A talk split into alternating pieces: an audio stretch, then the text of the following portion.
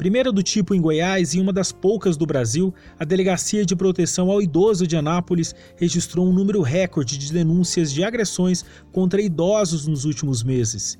Se há uma explicação possível, ela é atribuída a esse momento de isolamento, necessário por conta da pandemia do novo coronavírus. Eu sou Danilo Boaventura e no tema de hoje conversei com Manuel Vanderick, titular dessa e de outras delegacias especializadas da cidade. Nessa entrevista, ele narra casos tristes como os de abandono e de apropriação de aposentadorias feitas por familiares próximos aos velhinhos. Nem sempre é possível prender o agressor e a lei, mesmo com o estatuto aprovado há alguns anos, ainda é falha.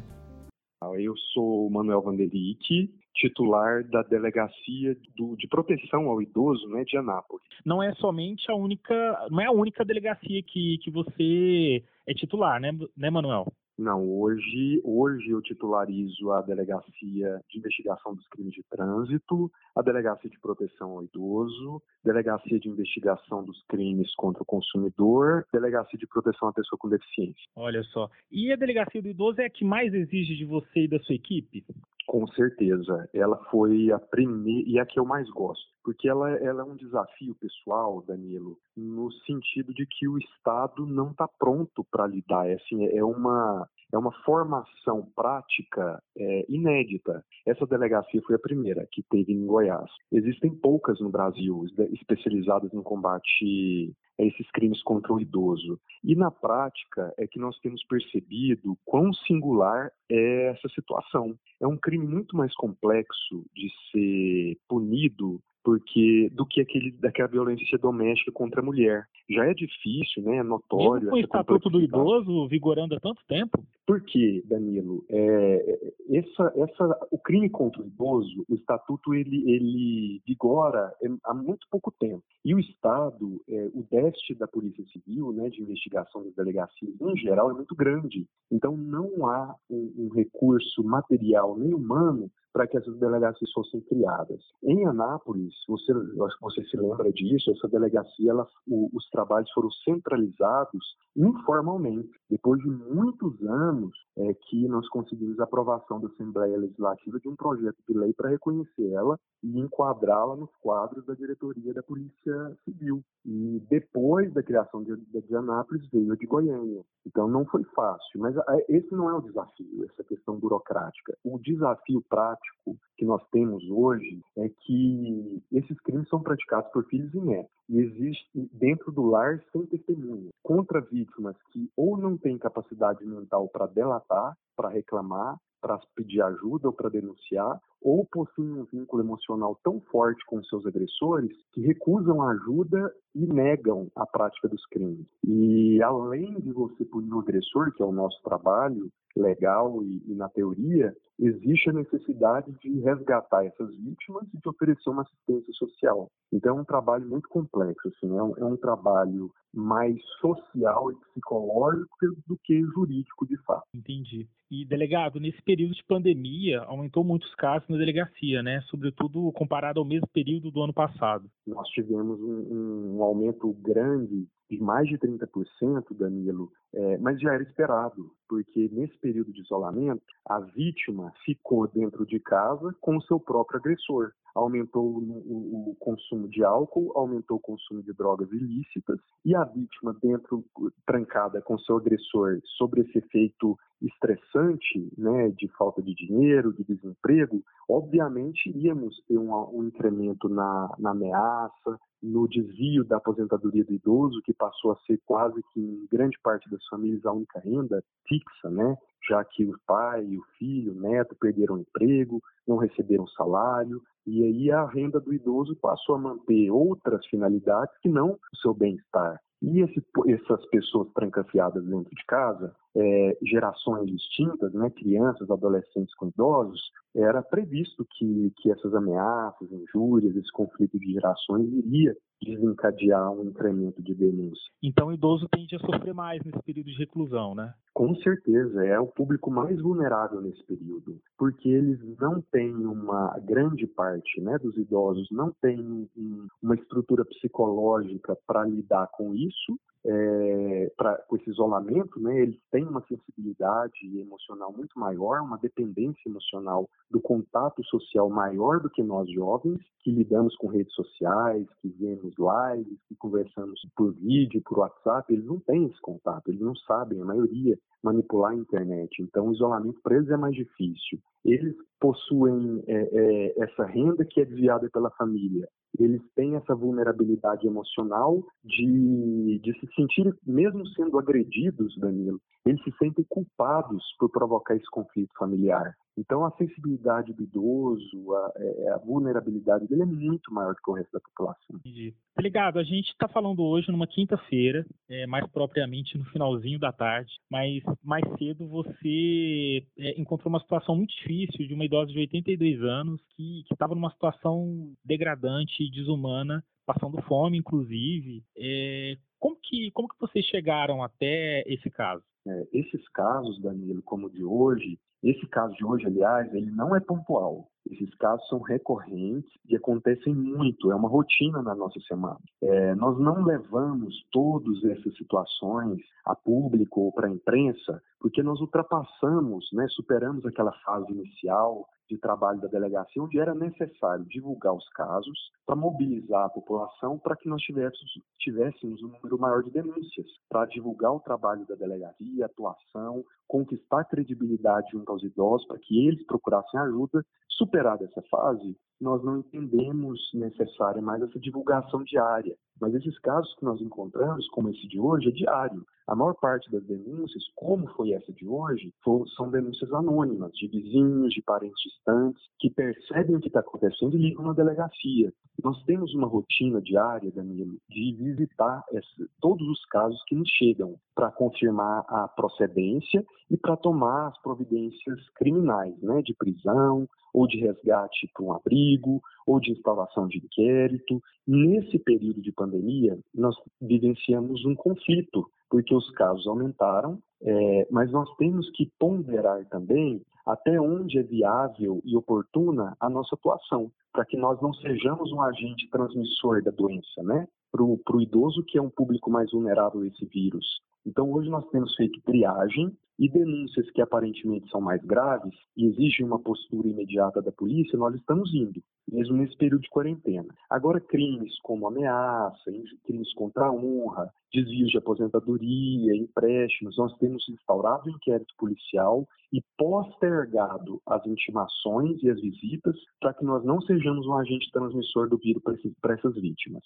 Entendi. Delegado, qual é o procedimento que a delegacia adota contra alguém que se apropria de aposentadoria, como você estava falando agora há pouco, causa violência psicológica, deixa, o idoso em uma situação é, degradante como essa que, que você cotidianamente tem encontrado? Danilo, é, parte dos crimes, especificamente esse de desvio de aposentadoria, de empréstimos, é um crime punido com a pena acima de, de dois anos, é de quatro anos, se eu não me engano. Então, quando nós pegamos uma situação de flagrante, a pessoa vai presa. É, o crime de injúria e ameaça, né, a violência psicológica contra idoso praticado, a maior parte, 99% é dentro de casa, é, por parentes, né, a violência doméstica, quando a vítima é mulher, é, nós usamos, é, é invocamos a Lei Maria da Penha e descarta-se a aplicação do, da Lei 9.099, que é dos juizados especiais, então não se permite a aplicação do PCO. Quando a vítima é mulher e o agressor é um parente, existe esse vínculo doméstico,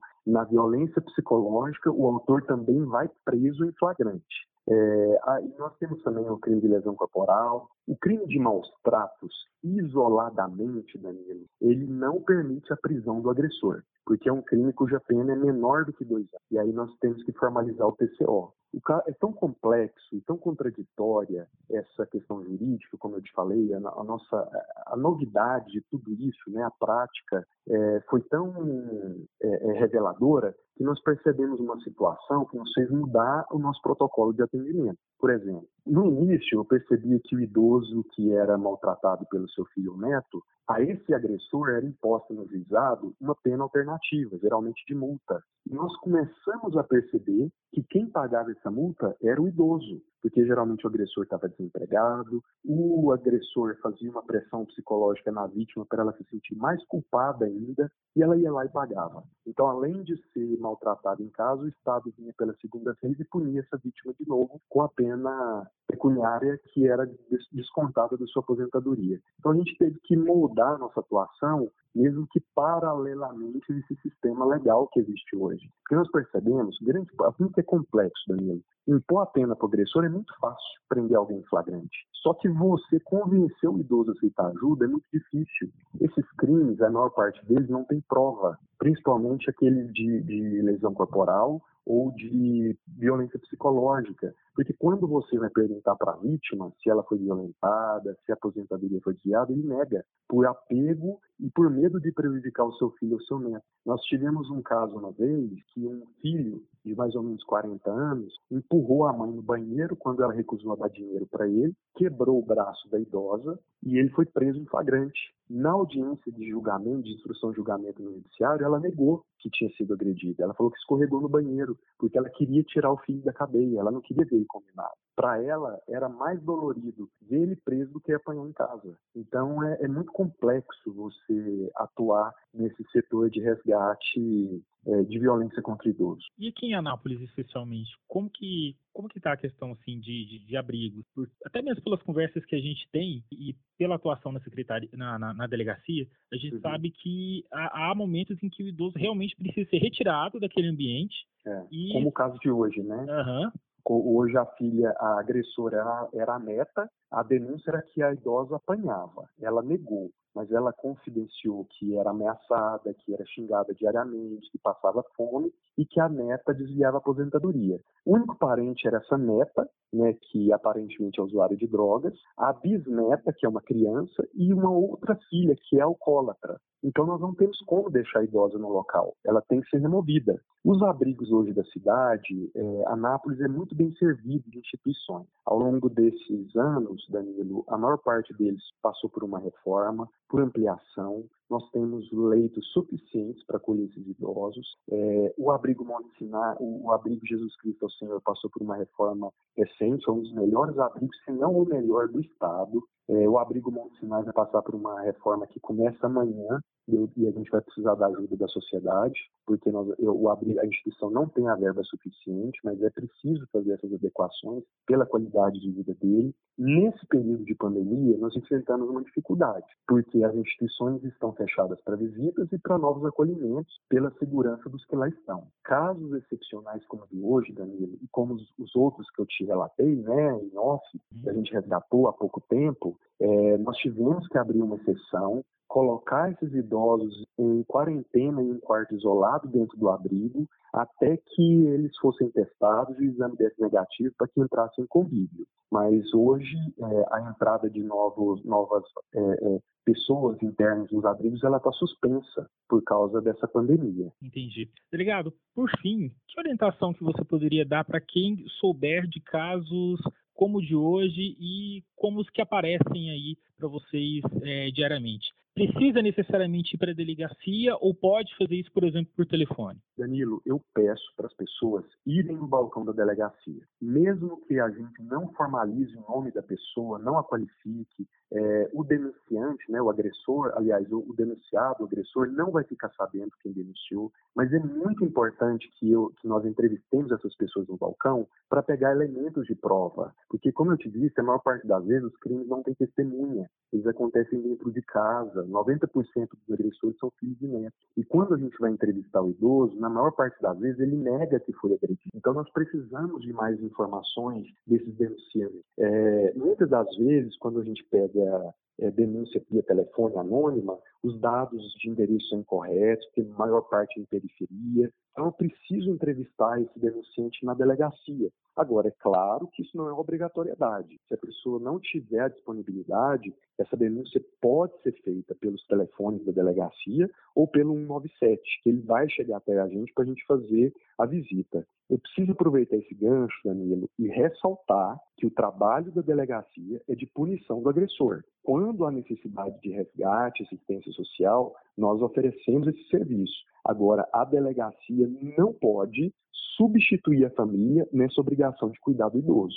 Nós estamos recebendo uma avalanche de procura de pessoas é, que não estão sabendo lidar com seus idosos, com Alzheimer, é, nesse período de isolamento, de pandemia, e querem transferir a responsabilidade para o Estado. É quase que diária procura de famílias querendo que procuram a delegacia pedindo ajuda porque o idoso está custoso, porque o idoso não obedece, porque o idoso não para em casa, ou porque querem levar eles para os abrigos. Esse não é o papel da delegacia. Essas pessoas que não têm a responsabilidade de cuidar dos seus próprios velhos, não têm o amor por eles, mas não podem tra é, transferir essa responsabilidade para o Estado, sob pena, inclusive, de serem punidos, e estão tirando, né, tirando o nosso foco, a nossa atenção de casos sérios como a gente divulga hoje. Idosos que, se não forem resgatados no dia, ele morre. Há poucos dias você acompanhou o caso de um idoso que a gente tirou na quarta-feira, na sexta ele morreu. Então, essa avalanche de pessoas que não têm a capacidade ou amor de cuidar dos seus velhos e vão nos procurar, eles tiram o foco desses que precisam ser resgatados. Entendi. Delegado, te agradeço muito por ter conversado com a gente, viu? Imagina, estamos às ordens, Danilo. É um assunto muito sério que só a Polícia Civil, Assistência Social do município, o Ministério Público não tem condição de processar tamanhos os casos, né? por ano são milhares de casos. É, a maior parte é quanto mais, são, são recorrentes, é. Se a sociedade, a família, os vizinhos não participarem, nós, nós não vamos conseguir evitar mortes. É, e literalmente, real, o, o, a qualificação é essa, de evitar mortes. Precisa da sociedade mesmo, né? Principalmente através das denúncias, né, Danilo? A maior parte dos idosos, eles não conseguem ligar para pedir ajuda. Essa idosa de hoje mesmo, ela não tem telefone e ela não anda. Então, se não for um vizinho denunciar, esses casos não chegam ao nosso conhecimento. E é, e é importante ressaltar que nossa delegacia, nós temos uma equipe para atender a cidade toda, de milhares de casos, e todos são visitados. Só que nós não temos condição de oferecer assistência social diária para os idosos, tratamento médico, assistência social, porque são muitos casos gravíssimos. Então as pessoas têm que abraçar os seus vizinhos. É muito comum vizinhos idosos viúvos e que não têm filhos e que os vizinhos querem que, a, que o Estado vá tomar conta. É muito importante que esses vizinhos assumam a responsabilidade pelos idosos também. O Estatuto do Idoso ele define com muita clareza que é obrigação do Estado, do poder público e da sociedade também esse cuidado para com os idosos. Perfeito. Obrigado, Vanderick.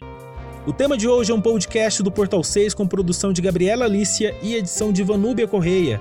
Você pode ouvir nossas entrevistas, análises e bate-papos na sua plataforma preferida como Spotify, Google Podcast e Apple Podcast. Antes de me despedir, lembre que você pode denunciar qualquer agressão de idosos pelo número 197.